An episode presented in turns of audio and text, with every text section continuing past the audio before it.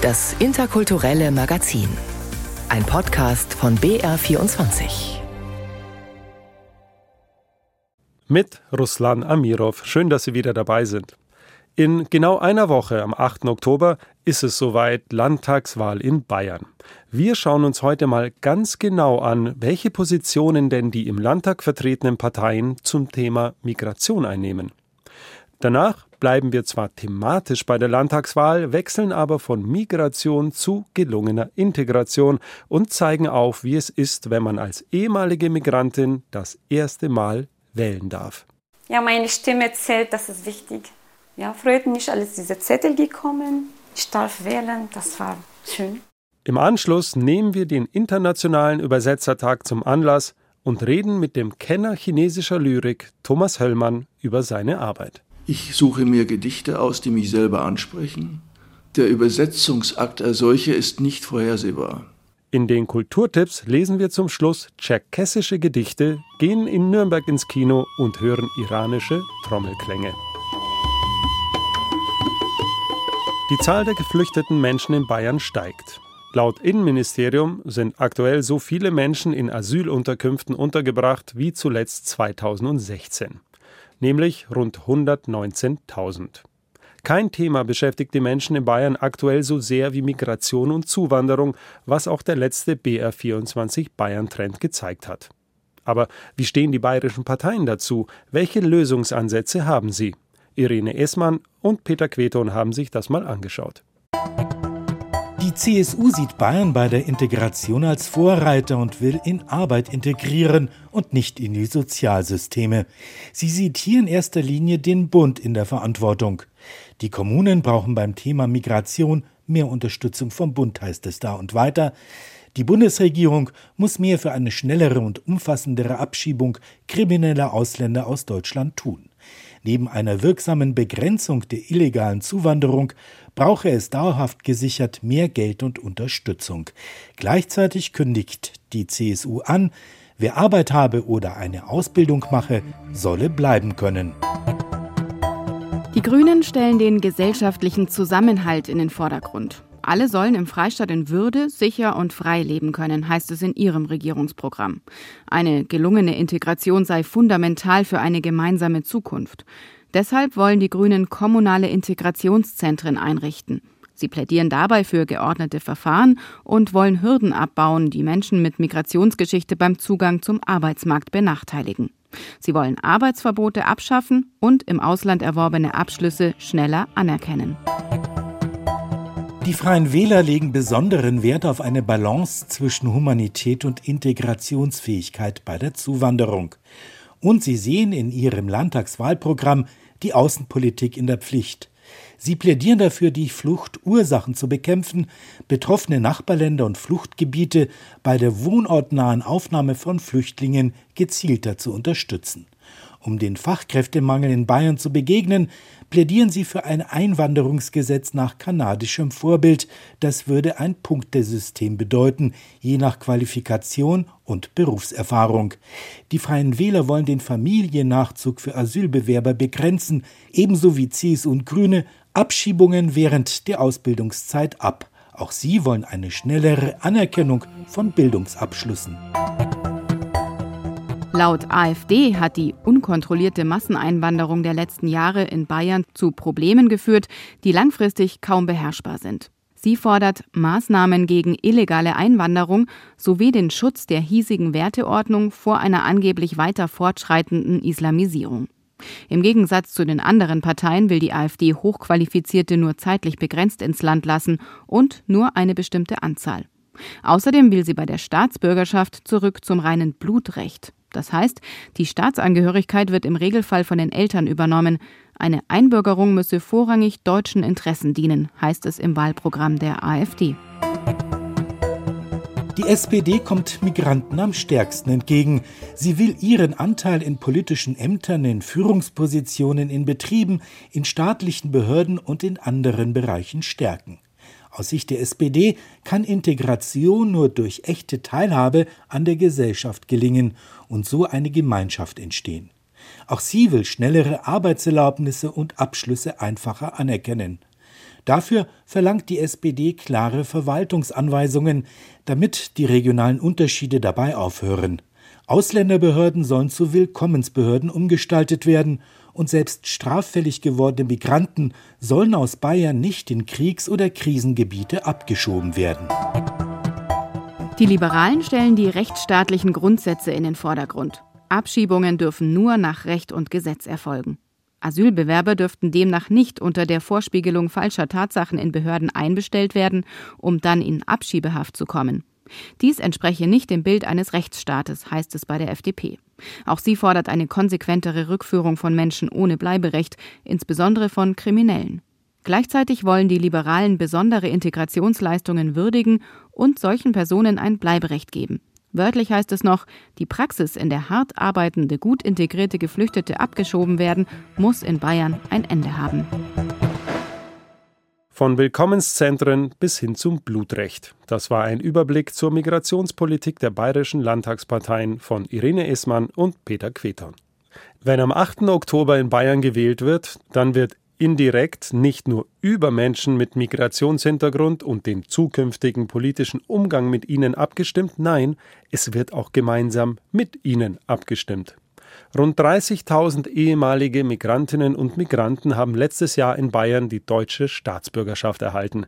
Nun dürfen sie mitwählen und über ihre Zukunft mitbestimmen, so wie Iman Aldagim. Wer bei Iman Aldagim zu Besuch ist, dem kocht die 35-Jährige erst einmal einen starken Mokka. Die aus Syrien stammende Frau ist vor kurzem eingebürgert worden und darf deshalb jetzt auch wählen, zum allerersten Mal in ihrem Leben. Ich habe zehn Jahre gewartet. Ich bin jetzt seit zwei Monaten Deutscher. Ja, freut mich. Und ja, das ist neu. Ich will das probieren. Ja, meine Stimme zählt, das ist wichtig. Bis jetzt 35 Jahre nicht. Und jetzt ja, freut mich, alles diese Zettel gekommen. Ich darf wählen. Das war schön. Wen sie wählen wird, das weiß Iman noch nicht genau. Über verschiedene Medien versucht sie sich ein Bild zu machen über die Parteiprogramme hinaus. Ich recherchiere im Internet, ich lese das in Zeitung, wie ist das, welche Gruppe, was machen die, warum soll ich das wählen. Iman ist derzeit in Babypause. Nächstes Jahr will sie wieder anfangen, im Altenheim zu arbeiten. Als Mutter von vier Kindern liegen ihr die Bereiche Familienpolitik und Umweltschutz besonders am Herzen. Weniger Bürokratie und mehr Digitalisierung statt Papierwust fände sie aber auch wichtig. Mit Einbürgerung bis ist, bis ist das geschafft. Das war was für Ordner so voll mit Papier. Wie nun die Landtagswahl genau abläuft und was es dabei zu beachten gibt, das erklärt ihr Siegfried Schwab. Der 70-Jährige ist ehrenamtlicher Asylhelfer und mittlerweile ein guter Freund der Familie. Die Integration der syrischen Flüchtlinge in Mehring ist gelungen, sagt er. Also ich bin sehr stolz, dass das alles so gut geklappt hat. Es haben alle eine sozialversicherungspflichtige Arbeit. Jeder zahlt seine Steuern. Es ist ein schönes Gefühl. Laut Statistischem Landesamt haben in Bayern im vergangenen Jahr rund 28.300 ausländische Personen die deutsche Staatsbürgerschaft erhalten. Das entspricht einer Steigerung zum Vorjahr um mehr als 22 Prozent. Das Verhältnis zwischen Männern und Frauen hält sich dabei in etwa die Waage. Aufgrund der hohen Ausländeranteile der Großstädte München, Nürnberg und Augsburg verzeichnen die Regierungsbezirke Oberbayern, Mittelfranken und Schwaben die meisten Einbürgerungen. Wählen zu dürfen ist ein Stück Teilhabe, aber auch ein Zeichen der inneren Hinwendung zum Land. Man will mitgestalten und man will dazugehören, sagt Iman. Ja, Mering ist meine Heimat jetzt. Ich mag sehr gerne Apfelkuchen und äh, Spätzle. Das ist die beste. Und Nudelsalat auch. Und auch wenn sie noch nicht genau sagen kann, wen sie wählen wird am 8. Oktober, angekommen in Bayern ist Iman mit ihrer Familie auf jeden Fall. Von Flüchtlingen zu Wählern. Das war ein Beitrag von Barbara Leinfelder. Sie sind das Bindeglied zwischen Kulturen, die Wegweiser in eine bisher unverständliche Welt. Sie bringen Menschen zusammen, die sich sonst im wahrsten Sinne des Wortes nicht verstanden hätten. Übersetzer sind Kulturverbinder. Gestern, am 30. September, war der internationale Übersetzertag, hier auch bekannt als Hieronymus-Tag. Wir nehmen ihn zum Anlass, Ihnen die Arbeit des Kulturverbindens mal näher zu bringen mit dem Münchner Sinologen Thomas Höllmann. Astrid Meierle hat mit dem Kenner chinesischer Lyrik gesprochen. Ich suche mir Gedichte aus, die mich selber ansprechen. Der Übersetzungsakt als solcher ist nicht vorhersehbar. Es ist schon vorgekommen, dass ich ein Gedicht übersetzt habe in 45 Minuten und das auch so belassen konnte. Aber das ist die Ausnahme. Meist ist Thomas O. Höllmann mit dem ersten Wurf noch nicht zufrieden, feilt sogar mehrmals daran. Manchmal fange ich auch ganz von vorne wieder an.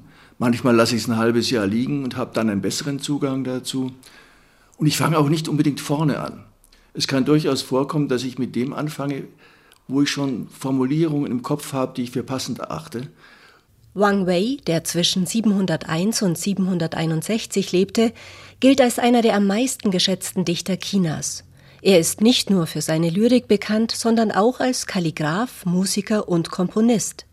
Vielleicht der genialste Künstler seiner Zeit, mutmaßt Thomas O. Höllmann in seinem Gedichtband Erwartung und Melancholie 60 Gedichte aus dem alten China.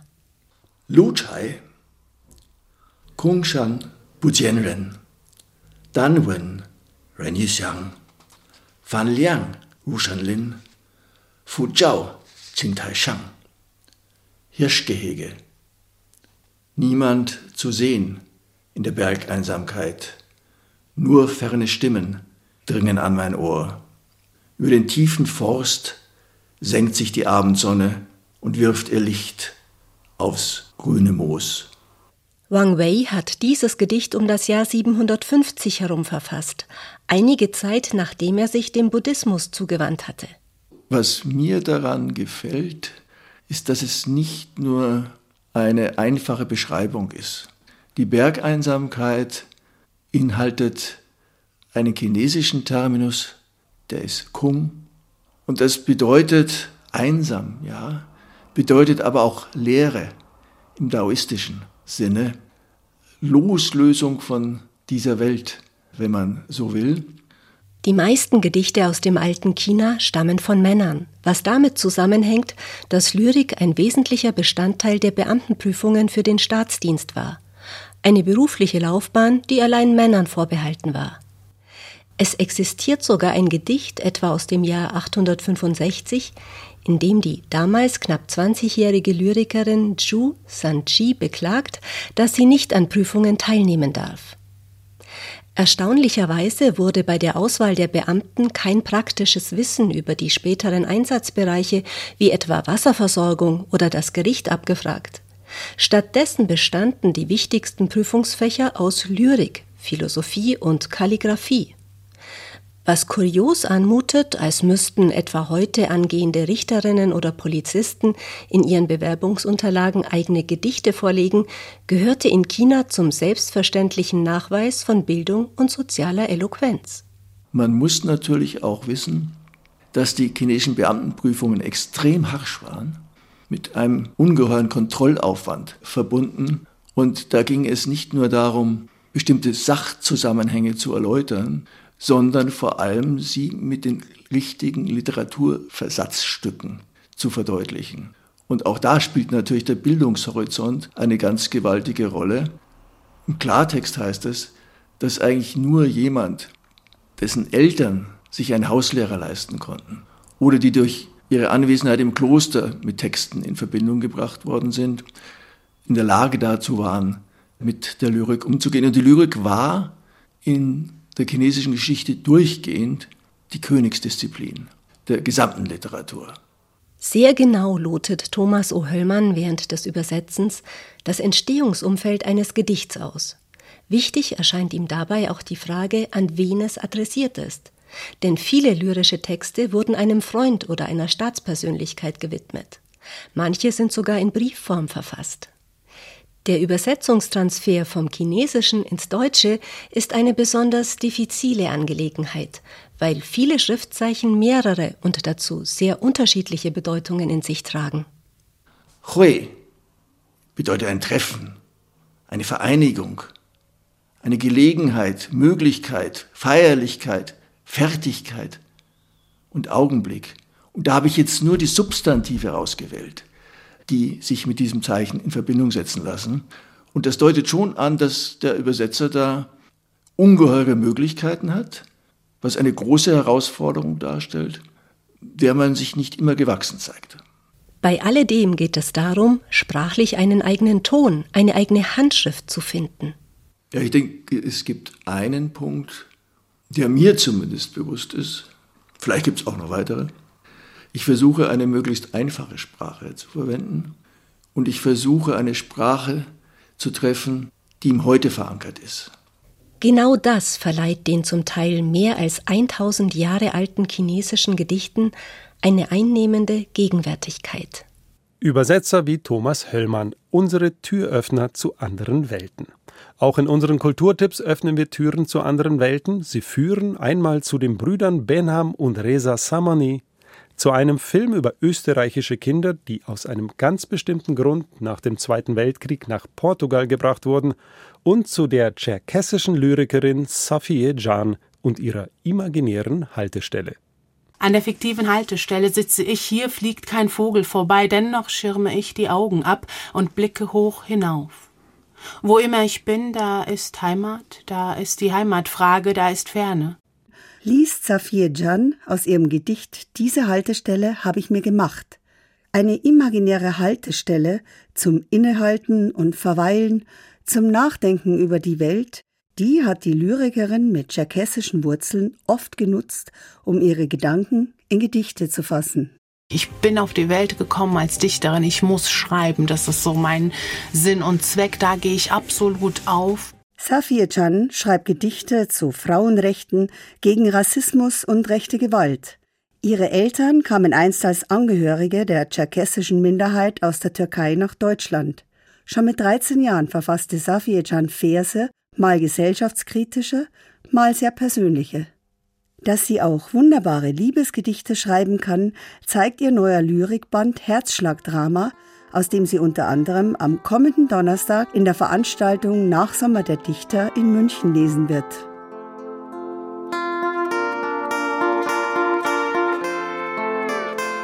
Die internationale Lyrik-Soiree zum Sommerausklang wird musikalisch umrahmt von der nuancenreichen Zittermusik des Musikers und Poeten Josef Brustmann.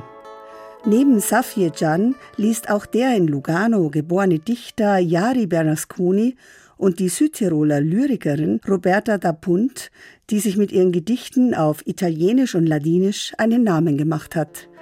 Der Nachsommer der Dichter findet am Donnerstag, den 5. Oktober, im Münchner Lyrikkabinett statt, in Zusammenarbeit mit dem Schweizer Generalkonsulat und dem italienischen Kulturinstitut. Engagierte internationale Filmkunst zeigt seit Mittwoch das International Human Rights Film Festival in Nürnberg.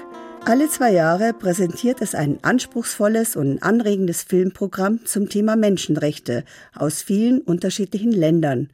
Aus Portugal etwa kommt dieses Jahr der Film Reise in die Sonne, der ein Thema aufgreift, das kaum bekannt ist.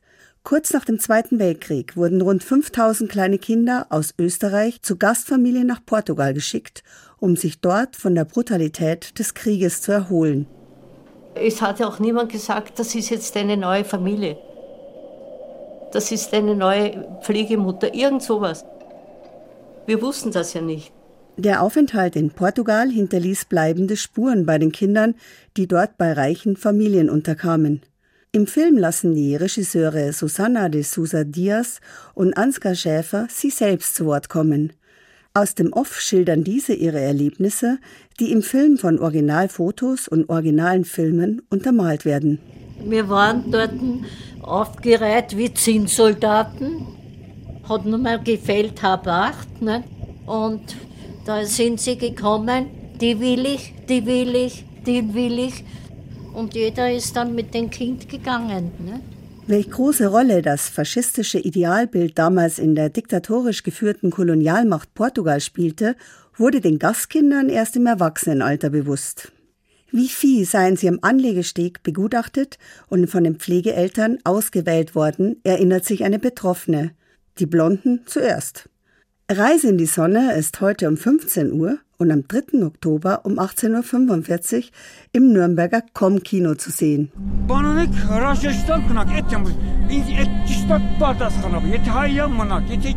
Seine Deutschlandpremiere auf dem Nürnberger Human Rights Film Festival feiert der Film Landschaft von Daniel Kötter, der durch den Konflikt zwischen Armenien und Aserbaidschan gerade eine traurige Aktualität erfährt.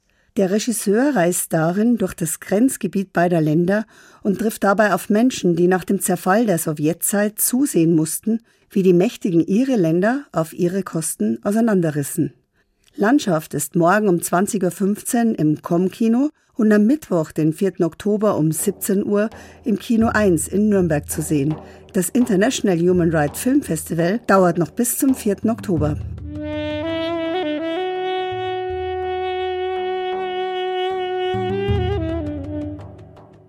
Musik aus dem Nachbarland Aserbaidschans, dem Iran, ist am kommenden Samstag in Nürnberg zu hören.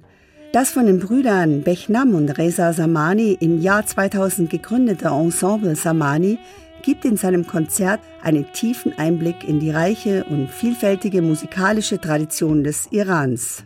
Von den Rhythmen althergebrachter Folklore bis hin zur mystischen Musik der Sufis.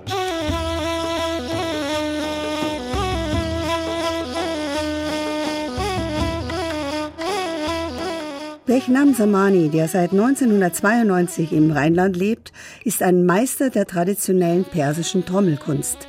Zusammen mit anderen ebenso renommierten iranischen Musikern spielte und spielt er auf vielen Bühnen Europas und den USA. Auf seiner Tombak, einer persischen Rundtrommel, begleitet er auch seinen Bruder Reza, der meisterhaft die Daf, eine orientalische Rahmentrommel, und die Ney Anban, eine schon im 13. Jahrhundert verwendete Sackpfeife, beherrscht.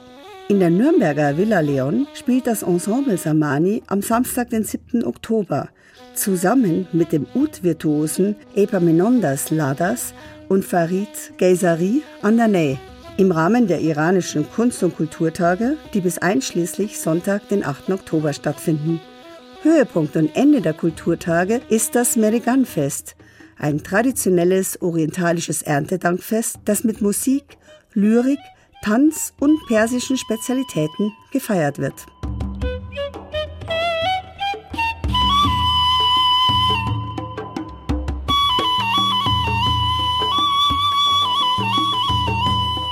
Das Ensemble Samani am 7. Oktober auf den iranischen Kunst- und Kulturtagen in der Nürnberger Villa Leon. Das war das interkulturelle Magazin für heute. Für Sie am Mikrofon Ruslan Amirov.